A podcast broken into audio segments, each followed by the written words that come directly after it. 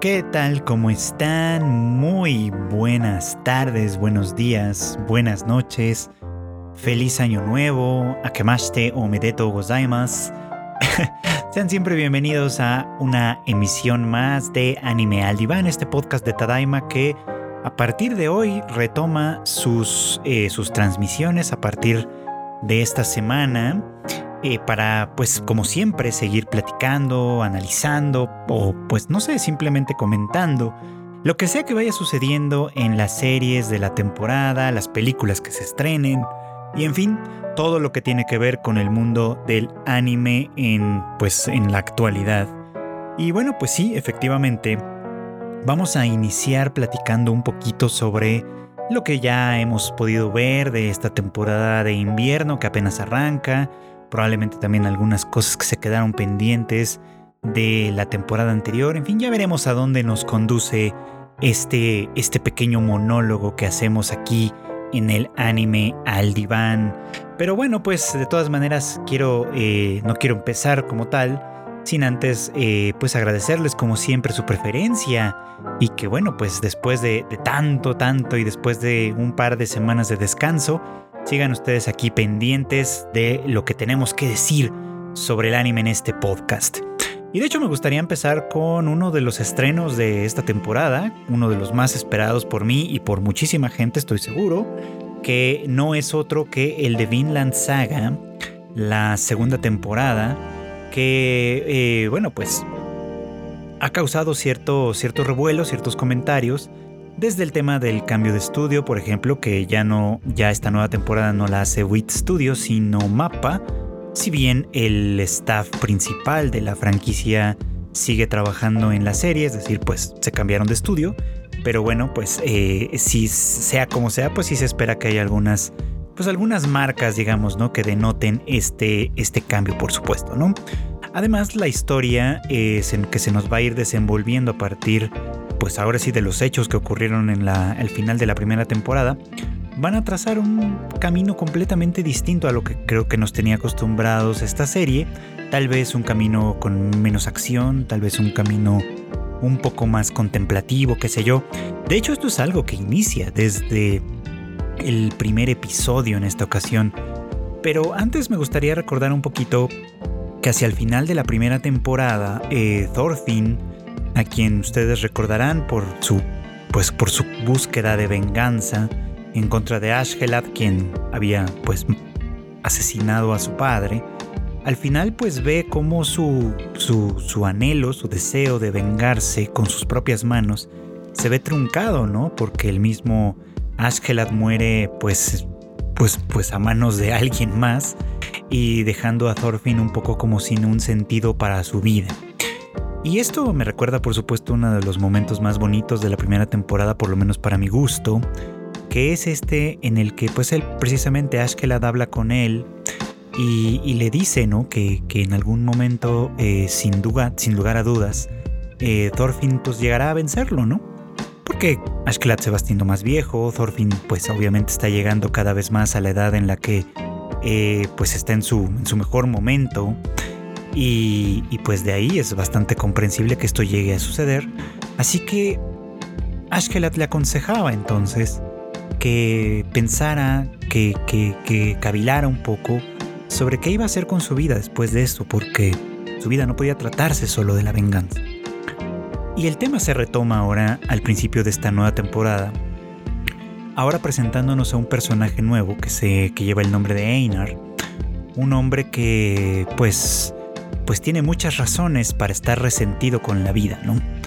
Eh, se nos cuenta ya su historia de entrada, o al menos una parte importante de su historia, que es que vivía, él vivía pues en alguna aldea del norte de Inglaterra, una aldea que antes ya había sido arrasada, pues quién sabe, por vikingos, por guerreros, por bandidos, no lo sabemos, eh, en realidad pues en estos tiempos cualquier persona, bueno, cualquier grupo de personas con un arma y la, con armas y la suficiente crueldad en sus corazones, podía devastar cualquier cosa y echar a perder cualquier, pues la vida de cualquier persona. Eh, no es que eso haya cambiado en realidad, pero ustedes me entienden, ¿no? O sea, creo que en esos tiempos tan, eh, pues, pues tan, de tan escaso control y de tan escaso gobierno de alguna forma, pues esto era bastante más, bastante común, diría yo. Y bueno, pues Einar sufre exactamente de esto, ¿no? Después de haber reconstruido su aldea, después de haber perdido a su padre en alguna de estas escaramuzas, él eh, pues piensa en esta escena, en esta primera escena, que tiene que prepararse para defender de nueva cuenta su aldea, porque al final del día siempre están inseguros.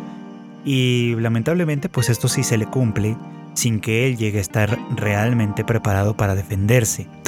Así que, eh, pues luego de presenciar cómo su madre y su hermana fueron asesinadas frente a sus ojos, Einar es vendido como esclavo a un lugar, pues a un lugar distante, lejos de su casa, donde lo único que le queda en su, pues ahora sí que en su mente, son las palabras de su madre que, que le hablaban sobre la importancia de seguir viviendo sin importar qué, de pensar que hay esperanza más allá de la, pues más allá de la, de, de, de, de la violencia, más allá de la muerte de sus seres queridos, y que pues eso tiene que vivir.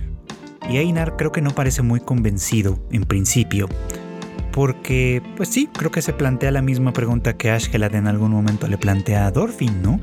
¿Qué vas a hacer de aquí en adelante? ¿De qué se va a tratar tu vida de aquí en adelante?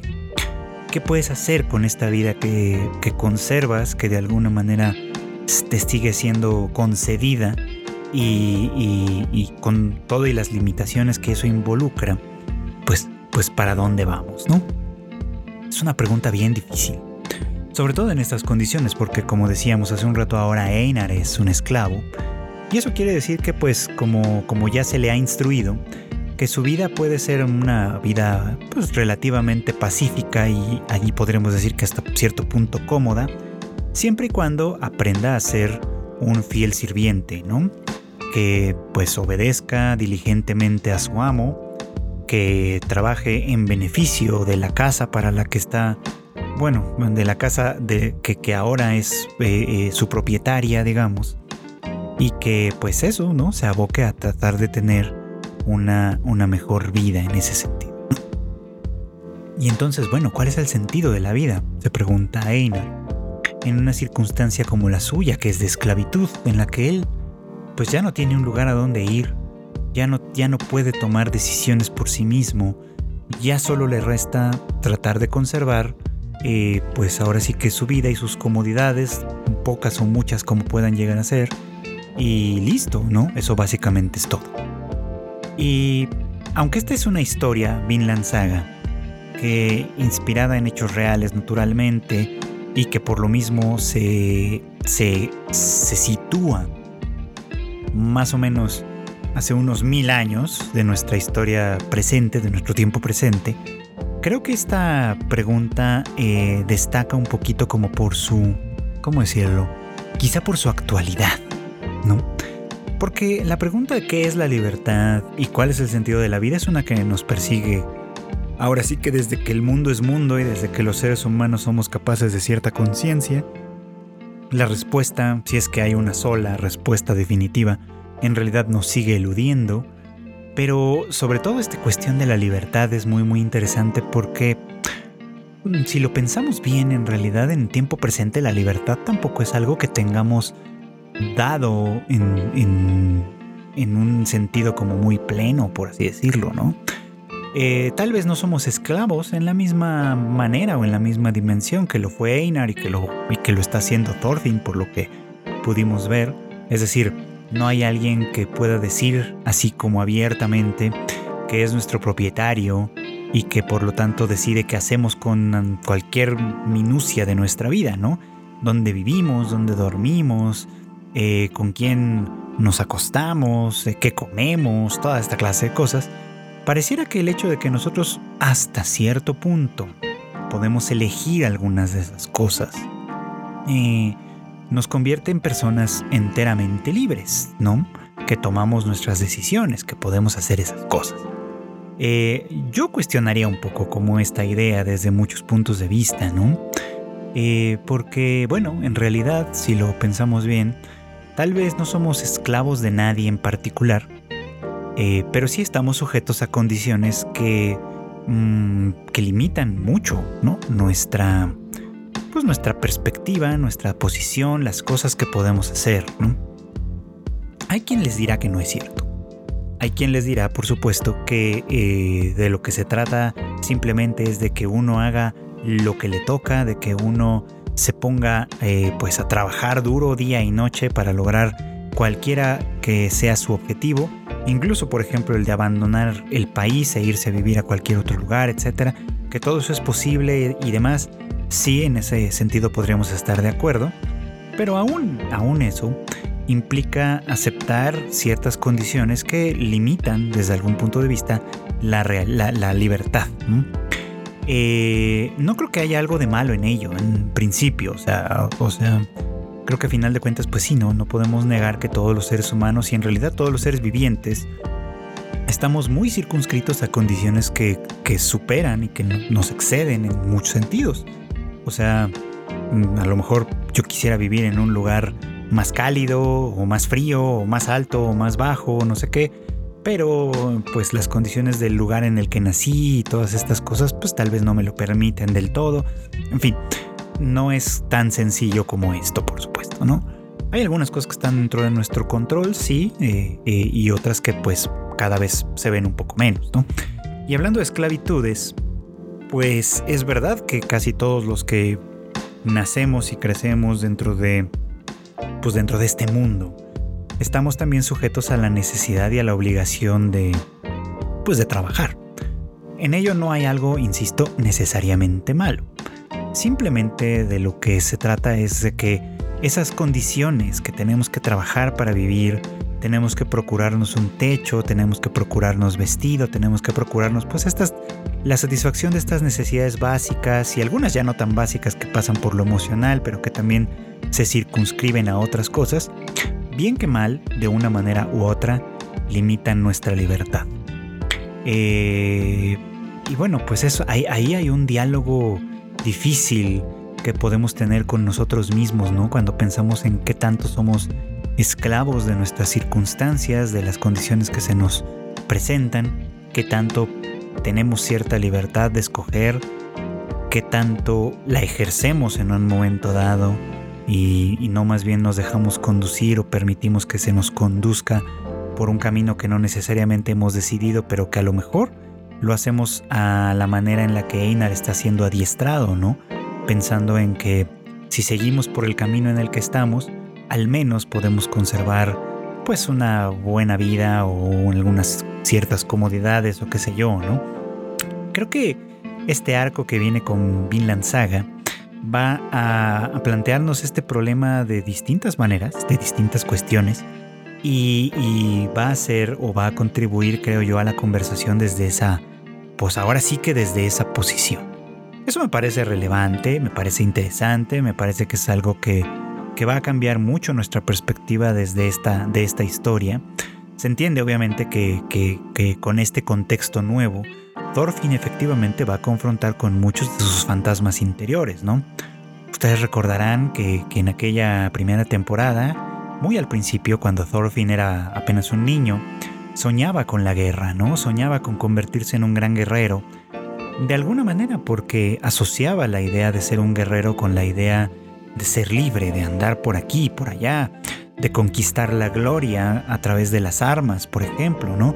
Eh, sonaba como algo muy bueno, sobre todo considerando que él vivía pues sí en una pequeña aldea en Islandia, muy sujetos a las inclemencias del tiempo y demás, que sí, pues limitaban mucho su, su campo de acción, circunscribían mucho su vida a un territorio muy, muy pequeño, muy escaso. Esto, y pues sí, eso sobre todo, ¿no? Hacían difícil esta parte. Ya él también entonces había tenido un encuentro con un esclavo en algún momento, un esclavo que, que, que pues se compró a, alto costo, ¿no? Y que a final de cuentas sirvió para nada porque inmediatamente falleció y que llevaba en ello pues probablemente una lección mucho más profunda, ¿no? Que a final de cuentas la dignidad como tal no puede poseerse, no puede comprarse, no puede, no puede llegar a ese a ese nivel. No sé, estoy divagando quizá un poco, pero me parece que va a ser muy muy relevante todo esto, ¿no? Que Thorfinn haya nacido en ese lugar protegido, soñando con una vida que después le tocó efectivamente experimentar de distintas maneras, buscando una venganza que al final tampoco llegó y que eh, le quita eh, todo el sentido a su vida, por lo menos hasta este punto, ¿no? Pero Thorfinn es joven, es fuerte, la vida todavía parece que le va a ofrecer una gran cantidad de experiencias y de momentos de cambio, así que pues estaremos sin duda muy muy felices de ver qué es lo que se desarrolla para Thorfinn en esta historia y qué es lo que nosotros podemos sacar de ella. Y hablando de libertades y esclavitudes, me pareció una grata, muy grata sorpresa el primer episodio de Sugar Apple Fairy Tale, una serie que pueden ustedes encontrar en Crunchyroll también. Eh, Vinland Saga también está ahí. Y en Netflix, Vinland Saga por lo menos. Pero bueno, en Crunchyroll pueden ustedes ver eh, Sugar Apple Fairy Tale, que decía yo que me sorprendió bastante. Y que justamente este tema de la libertad y la esclavitud pareciera que va ahí muy muy de la mano, al menos en lo que se nos plantea eh, en principio. les cuento rápidamente, por si no saben de qué estoy hablando, en esta historia eh, pues la protagonista, una chica llamada Anne, eh, pues tiene una perspectiva del mundo que parece que es muy distinta a la de otras personas. En este mundo de magia también hay hadas, y las hadas son eh, precisamente objeto de esclavitud por parte de los humanos. Son obligadas a servir a las, a las personas, son obligadas de alguna manera a responder, a trabajar para ellas, pues, y con el consecuente maltrato que supone la percepción de que otro ser viviente de alguna manera, pues es tu esclavo, ¿no? Es, es, es, es tu propiedad, es tuyo para hacer lo que tú quieras con él, cosa que pues de alguna forma es este, pues, pues desde muchos puntos de vista puede llegar a ser espeluznante y en este caso es bastante, bastante clara, ¿no? Pero decía yo que Anne tiene una perspectiva peculiar al respecto. Y es que ella, con su mamá, a quien vemos muy al principio del episodio, eh, se dedicaban o se dedica a hacer dulces y, aparentemente fueron las hadas las, eh, quienes de alguna manera desarrollaron esta técnica eh, de confitería, digamos, que se conoce como el azúcar de plata. y que bueno, pues por esa razón es que había que tenerles un respeto diferente, ¿no? O al menos esa era la opinión de la mamá. Y es algo que Anne aprende o ha aprendido a, llevar en su corazón como un, pues como, como un principio eh, con lo cual regir su vida y sobre todo su relación con respecto a las hadas, ¿no? Así que bueno, pues ella, eh, habiendo perdido a su mamá, todavía no sabemos cómo, eh, decide pues emprender este viaje, dejar el lugar en el que ha vivido pues aparentemente durante buena parte de su vida, para presentarse en un lugar diferente y pues llevar digamos como adelante su sueño, su sueño de confitería digamos. Esa parte no quedó tan clara, pero creo que en realidad es porque es poco relevante todavía para el cuento, pero bueno, en fin. La cuestión es que eh, emprender este viaje sola pues es una tarea titánica de pronto para una chica que apenas tiene 15 años y que, se nos aclara, en este mundo ya se consideraría una mayor de edad. Entonces, bueno, ok, vamos a, aceptar eso, a aceptar eso así como se nos dice, ¿no? Pero de todos modos, mayor de edad o no, 15 años, este, pues son todavía muy pocos como para enfrentarse de pronto por sí sola a un mundo que desconoce. Así que eh, en la primera ocasión que tiene, busca ella hacerse con los servicios de una hada guerrera eh, y para ello, pues sí, aunque sea contrario a sus principios e intereses, Anne tiene que eh, pues recurrir a los mercados de esclavos. Eh, es interesante que aquí, por ejemplo, pues ella efectivamente experimenta cierto desagrado mientras está recorriendo este lugar, pues de ver cómo muchas de las hadas que están ahí, pues, pues ya no tienen esperanza en los ojos, ¿no? Todas tienen un ala de menos porque la práctica para mantener aquí la esclavitud es precisamente eh, arrancarle un ala a, la hada que se quiere esclavizar y, pues básicamente doblegar su voluntad a partir de herir o lastimar esa ala. porque esas alas representan o tienen un contacto muy muy íntimo con su pues con su cuerpo básicamente aunque estén separadas entonces bueno pues este pues eso es lo que vemos exactamente no eh, innumerables haditas que, que, no tienen una sola ala bueno que más bien solo tienen una sola ala y que eh, pues están presas en jaulas y demás no esperando eh, pues supongo que, que, como, como vimos con Einar en, en Vinland Saga que en algún momento pues puedan tener un, un amo o una ama que no sea tan brutal como bien podrían haberlo sido otros. Pero bueno, pues pese a su desagrado, Anne eh, tiene que conciliar un poco como su necesidad práctica contra su, pues, su idealismo en este punto. Y llega eh, al final a un, a un puesto, a una tienda, en donde se le ofrece eh, pues a una hada guerrera llamada Shal, que, pues sí, por supuesto que son, eh, a diferencia de las otras haditas que se ven incluso chiquitas y que caben en jaulas como de pájaros, eh, Shal es un, pues es un hombre de buena estatura, más alto que, que Anne, por supuesto, arrogante, firme, este, podríamos decir que hasta atractivo desde cierto punto de vista, ¿no? Y que además en su insolencia constante, pues no deja de insultarla a ella llamándola espantapájaros, de insultar al, al mercader, en fin, de, de ponerse como en un terreno muy muy altanero, ¿no? Y, Anne acepta comprarlo a final de cuentas, por una buena cantidad de dinero además, eh, con la expectativa de pedirle a él que se convierta en su guardaespaldas, porque bueno, el viaje que ella mm, mm, planea emprender en este punto, pues parece ser un viaje peligroso en el que efectivamente una chica no puede andar sola sin ningún tipo de protección porque estaría expuesta pues a las criaturas salvajes, a los bandidos, en fin, a una serie de, de, peligros que pues claramente no son nada deseables. Entonces, bueno, hecha la transacción, hecha, el, la transacción, Anne y Charles se unen y empiezan a hacer este viaje, ¿no? En un viaje en el que además ella le promete que cuando lleguen a, su destino, si llegan sanos y salvos, efectivamente, ella le devolverá su ala y entonces le liberará, ¿no? Eh, cosa que pues él en realidad pues pareciera como que en principio no confía en que esto sea una realidad y por, lo, y por el otro lado es como, bueno, y si sí lo fuera, estoy ante la persona más tonta que hemos conocido, básicamente. No solo porque ha pagado buen dinero por, por la posesión de esta hada, sino porque pues este idealismo a final de cuentas no cambia absolutamente nada tampoco, ¿no? El tema de la esclavitud de las hadas está tan sistematizado aquí que pocas personas como ella piensan que tendría que hacerse algún cambio radical en ese momento, ¿no? Y aún ella tal vez no lo piensa tan radicalmente, ¿no? Sus interacciones en ese primer episodio eh, son un poco extrañas, hay que decirlo porque él pareciera como que coquetea con ella, ¿no? Como que trata de seducirla de alguna forma.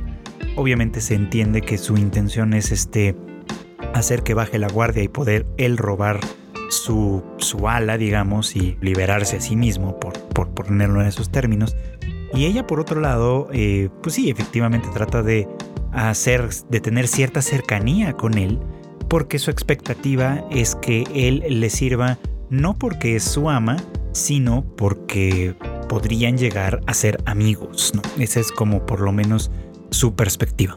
Una perspectiva ingenua, hay que decirlo, ¿no? Porque, pues efectivamente, en este mundo en el que el tema de la esclavitud de las hadas se ha convertido en algo sistemático, cuando, cuando, algo, cuando algo pasa ese umbral y se convierte en eso, en un asunto sistematizado, en un asunto que de alguna manera se integra a la estructura misma de una sociedad como tal, pasa o empieza a pasar que simplemente ya no se cuestiona. O que la gran mayoría de las personas dejan de cuestionarlo, ¿no? Simplemente se vuelve, entre comillas, el orden natural de las cosas. La mamá de Anne tenía muy claro esto. Tenía claro que, que para toda la gente, la manera en la que ellas percibían este asunto iba a ser completamente eh, una diferencia, una diferencia significativa. ¿Por qué? Pues bueno, básicamente porque ya se había convertido en algo así sistematizado, en algo en lo que ya no hay que pensar, así es y simplemente así funciona. Pero para ellas que conocían o que conocen la filiación, digamos, del arte del azúcar de plata, pues evidentemente es un tema completamente diferente. Ellas ven a estas a, como las creadoras de algo y por lo tanto con la misma dignidad que cualquier otro, pues que cualquier otra persona básicamente, ¿no?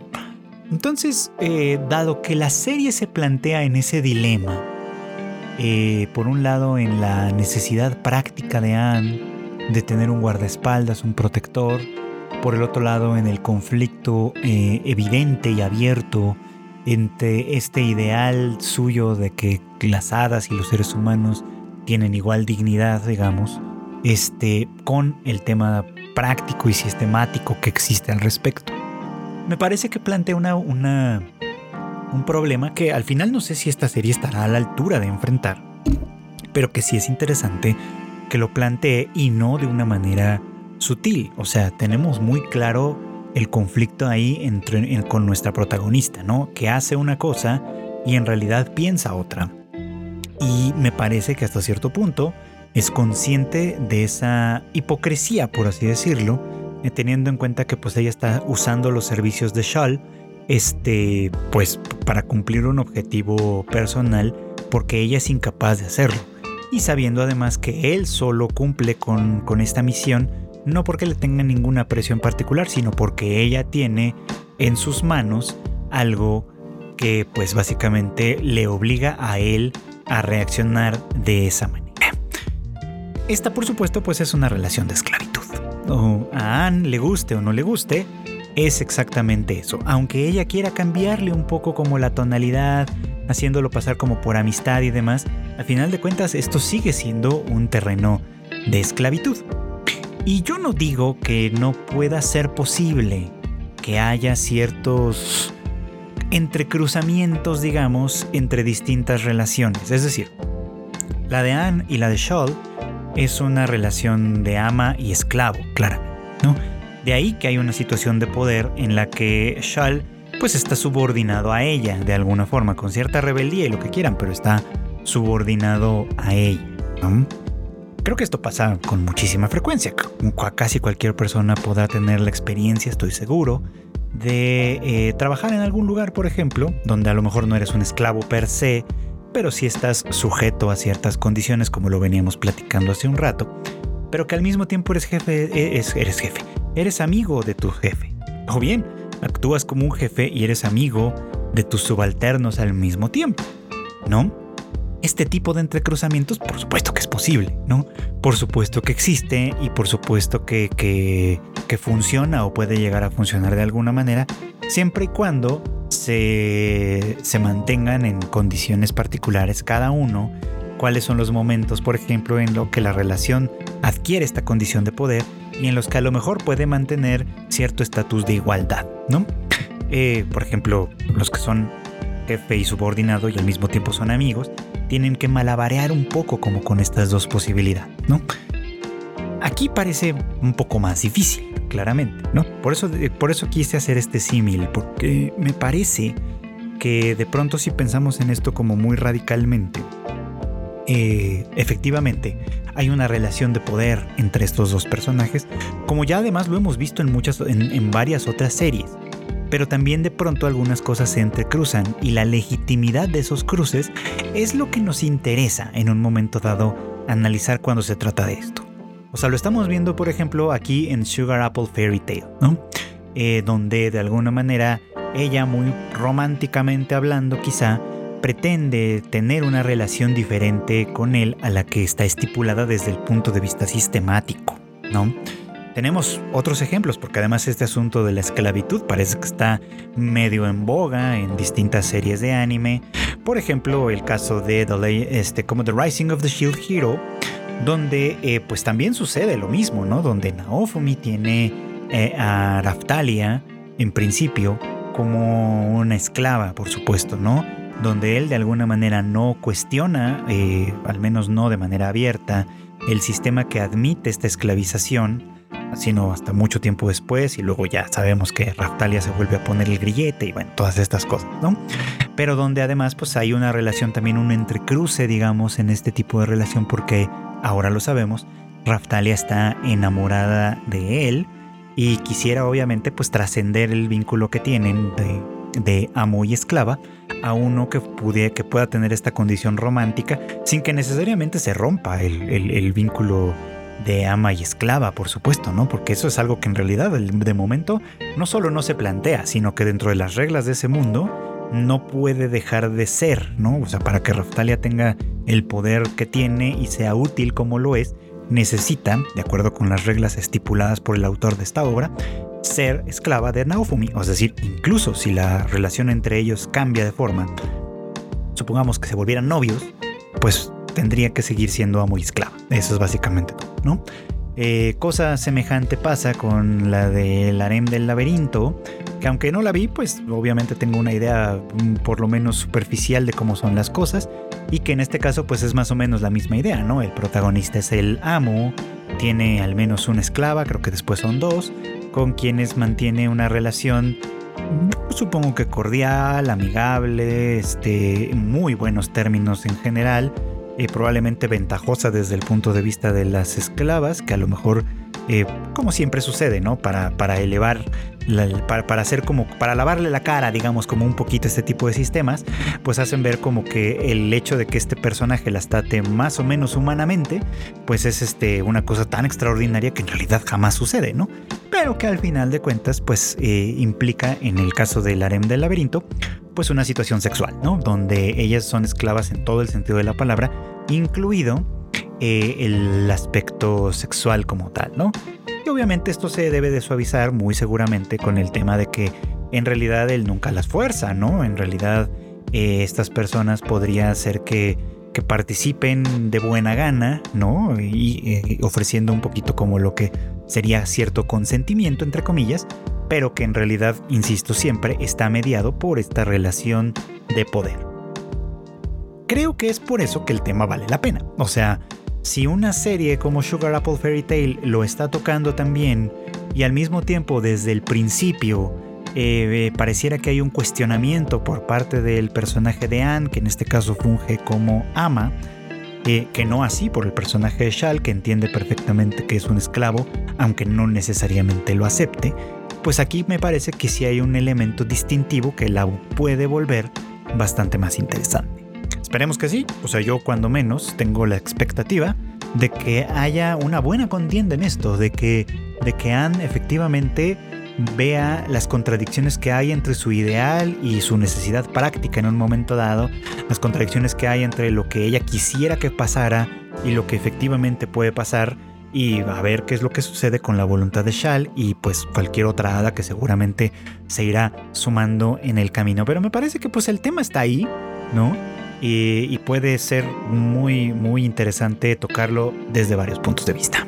Y bueno, pues ya siendo francos, la verdad es que se puede ser esclavo de muchas cosas.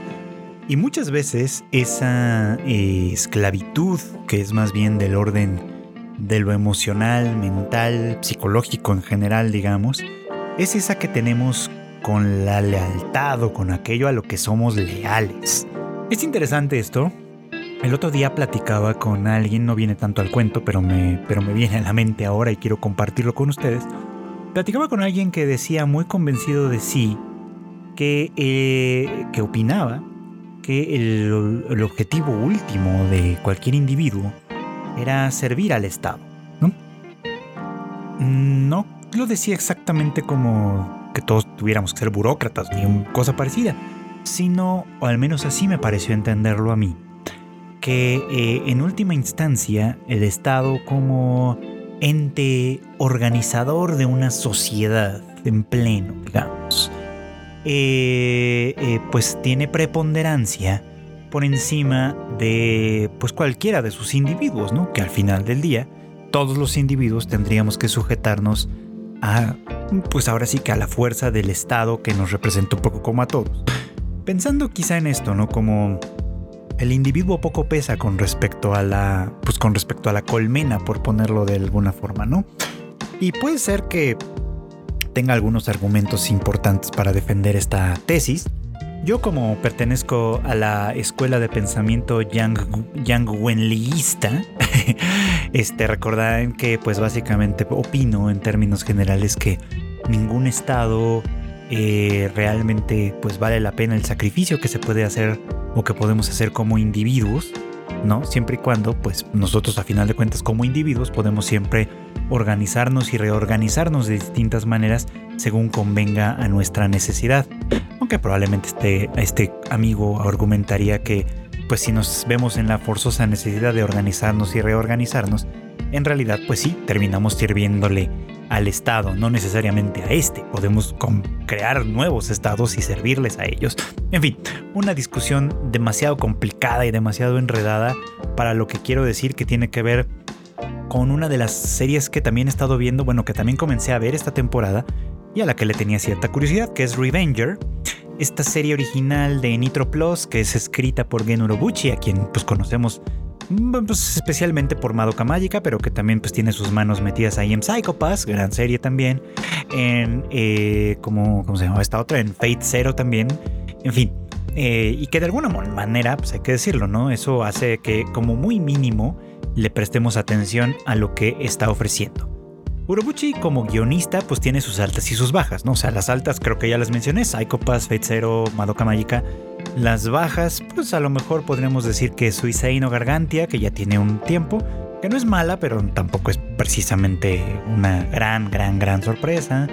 Esto pues también por ahí anda pues por lo menos este, eh, no acero, la primera parte era bastante buena, pero luego ya sabemos que cayó un poco como en desgracia. En fin, es un guionista con, pues eso, con sus altas y sus bajas. Y en esta nueva serie, un primer capítulo bastante vertiginoso, hay que decirlo, se nos presentan pues dos cuestiones interesantes, una, una histórica de contexto que ahorita les platico y otra que tiene que ver con el personaje principal que se llama Raizo, quien es un samurái a quien, decía yo, uno puede ser esclavo de muchas cosas. En este caso, pues es esclavo de alguna forma de su lealtad. Raizo es un samurái que trabaja para el daimyo, el señor feudal, digamos, eh, por poner una palabra equivalente, de la región de Satsuma, allá en el sur, en, en Nagasaki, por ahí empezando alrededor del siglo, finales del 15, siglo XVI en realidad. Eh, sí, creo que estaríamos hablando más bien del siglo, del siglo, pues sí, del siglo XV, XVI, por ahí andaríamos. Bueno, en fin, las, fechas en realidad no las tengo ahorita tan claras, pero sí un poquito como parte de lo que implicaba el contexto histórico en aquellas, épocas, ¿no? Eh, y bueno, Raizo como, como fiel vasallo, digamos, de este, de este daimyo, pues eh, rinde o utiliza su espada pues para las órdenes que se le aconseje.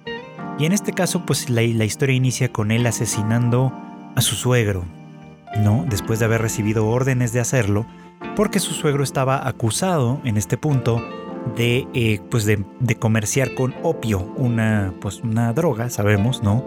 Que eh, en esos años los, los ingleses comenzaban a esparcir alrededor de toda Asia Sabemos que más adelante de la historia pues va a haber una, una gran, un gran influjo de esta planta en China con consecuencias muy muy graves para, para la población y para muchas cosas. Pero en fin, aquí es un comercio que comienza apenas, por supuesto, y que no se ve con buenos ojos. De tal manera que eh, iniciar eh, pláticas en secreto, digamos como con los ingleses, se considera un crimen.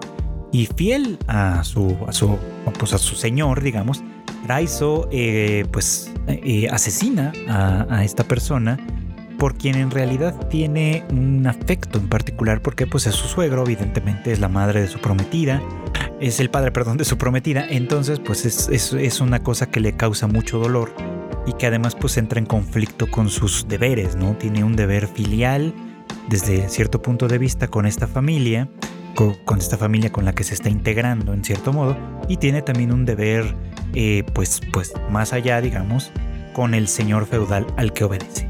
La, cosa es que Raizo eh, no se da cuenta o no sabe en este punto que en realidad es objeto de ciertas maquinaciones por parte de uno de los oficiales del daimyo, que quien es, eh, pues quien en realidad probablemente está comerciando con opio y que pues necesita deshacerse de sus oponentes.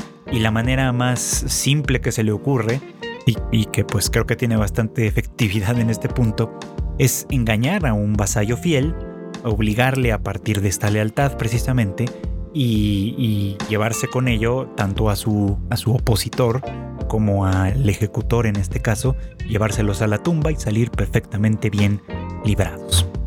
La cuestión es que, eh, pues, de una u otra manera, pues Doraizo termina siendo rescatado por un grupo de personas que, eh, bueno, pues para empezar le, informan que se dedican a una variedad de cosas muy diferentes, entre ellas, pues, este, aceptar este tipo de encargos y que, eh, pues sí, ¿no? La persona, el suegro de Eraizo, que quien fuera asesinado, les había contratado precisamente para que atendieran su asesinato, previendo que esto podía suceder y que tomaran venganza de esto.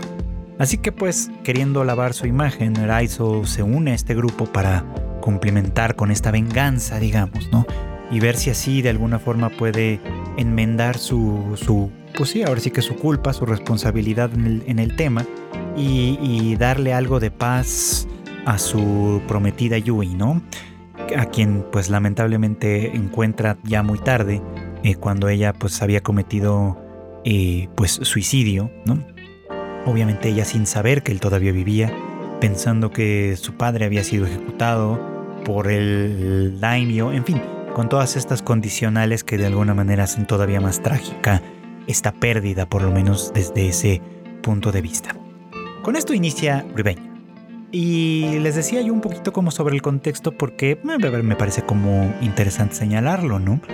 Eh, si eh, entre las cosas que se mencionan durante el episodio es que eh, pues Raizo ya es un ya, ya, vive en, un, en una época posterior a la, a la, era Sengoku como se le conoce a esta, a esta, a esta era en la que pues el país básicamente sufre un gran cisma, una gran división y distintos líderes guerreros se enfrentan pues durante el por espacio de un siglo por el control del país, control que se alcanza finalmente con la unificación liderada por este eh, Toyotomi, por Hideyoshi Toyotomi, eh, y que daría pie al inicio de hasta el momento el periodo más largo de, de la historia de Japón, digamos, de estabilidad, por así decirlo, que es el periodo Edo bajo el régimen del clan Tokugawa. El caso es que, bueno, pues bien, quien más, quien menos, este, esta época eh, también está atravesada por la exploración europea, ¿no? Por españoles, ingleses, eh, daneses y demás que se lanzan a los océanos para explorar, conquistar, comerciar y en fin, hacer pues todo lo que hacían los imperios europeos y que habían llegado también ya a Japón con algún tiempo de antelación, por supuesto, llevando no solo, pues obviamente, eh, comercio ni mucho menos, sino también armas, armas que fueron muy importantes, armas de fuego, que fueron muy importantes durante el periodo Sengoku. La cosa es que pues ahora, un momento posterior a este, eh, no sé todavía si ya está en aplicación esta política, pero el caso es que el régimen de Tokugawa estableció un cierre total de fronteras en Japón, eh, bueno, casi total de fronteras en Japón, no permitiendo que, barcos de ninguna, de ninguna bandera, digamos, se atacaran en puertos de, pues de todo el país, ¿no? De todo lo que conocemos como Japón actualmente, exceptuando Hokkaido me parecería, este, eh, sino a través de puertos muy específicos ubicados en el sur, uno de ellos sobre todo sería Nagasaki, en, que es donde sucede esta historia, ¿no? Y en Nagasaki obviamente pues se concentran un montón de cosas en esta época, por una parte pues el comercio exterior, ¿no? Lo cual enriquece de una manera muy muy importante a los daimyo que controlan la zona, digamos. Y por otro lado también el comercio cultural eh, y religioso, por así decirlo, eh, que pues aquí es donde se establece, eh, donde comienza, digamos, como la evangelización en Japón, que no termina de ser una, un, algo que se concrete, digamos, como en todo el país. De hecho, Hideyoshi Toyotomi en algún momento prohíbe la expansión del cristianismo en Japón, así que pues por ese lado no, no hay mucho más que hacer. Pero es verdad que eh, por lo menos en el sur del país, pues el cristianismo establece raíces relativamente hondas, no alcanza a ser como en, como en las Américas, por ejemplo, pero sí, sí establece ciertas raíces. Y parece que este grupo de asesinos, o bueno, no sé si serán asesinos siempre o si tendrán también algún otro tipo de funciones, pero este grupo en particular, que ayuda a Araizo a tomar venganza, y con quien parece que de aquí en adelante vivirá su vida, es un grupo que está vinculado eh, pues con la Iglesia Católica. Así que pues ahí hay un contexto que se antoja interesante, que cuando menos ofrece algunas, algunas, eh, algunas bases para contar una historia que puede ser bastante interesante. Y que decía yo, pues aquí, aquí pasa también algo que, ya habíamos platicado un poquito como, cuando lo de Vinland Saga, ¿no? Un hombre como Raizo que se nos da a entender que toda su vida ha estado sujeto al deber, a, la obediencia a su señor feudal, a sus daimyo, digamos, a la obediencia a las relaciones filiales, en este caso pues se ve claramente su, su dolor por el tema de su suegro, por el tema de su prometida y demás.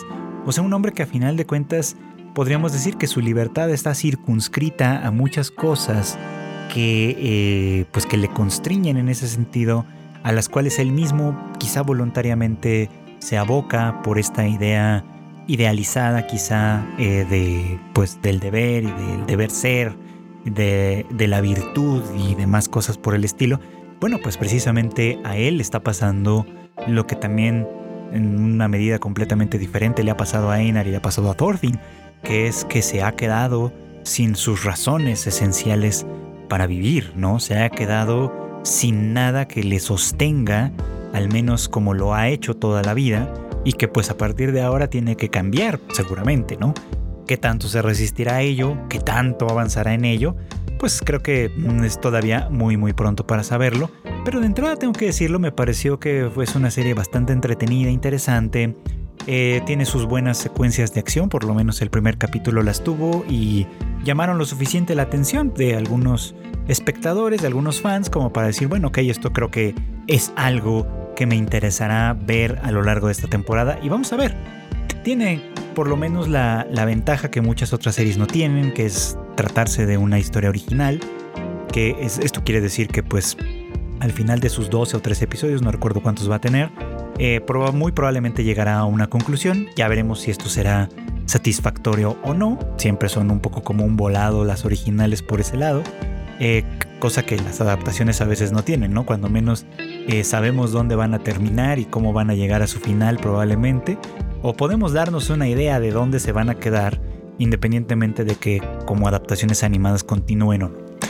Pero bueno, esta es una original y por lo tanto podemos por lo menos esperar que, eh, pues, que llegue a un final y ya veremos si resulta ser tan memorable como lo han sido otras obras de este mismo guionista. Y bueno, pues esto fue todo por hoy. Muchísimas gracias como siempre por acompañarme en el anime al diván. Ya saben ustedes que este podcast se emite todos los miércoles en algún momento del día. Eh, estamos de regreso después de un par de semanas de pausa por las festividades del fin de año. Y bueno, pues de aquí en adelante esperemos continuar siempre con esta misma diligencia, platicando sobre las series de anime de esta temporada y cosas que se nos vayan, se nos vayan cruzando eh, pues en algún momento de esto, ¿no? Eh, no, no, se olviden que pues aquí en la familia Tadaima también tenemos más contenido. Ya pronto regresará el Tadaima Live, ya les estaremos informando dónde, cuándo, a qué horas este, estaremos de vuelta con eso. El Shuffle esperemos que también muy pronto también haga un, un resurgimiento por ahí, lo mismo que el Rage Quit y que el Bits and Bytes. Eh, pero bueno, por lo pronto abramos plaza, hablamos, abramos el año con el anime al diván. Y bueno, pues como siempre, muchas gracias a todos ustedes por su preferencia. No me queda más que despedirme deseándoles que pasen siempre buenas noches, buenas tardes o buenos días.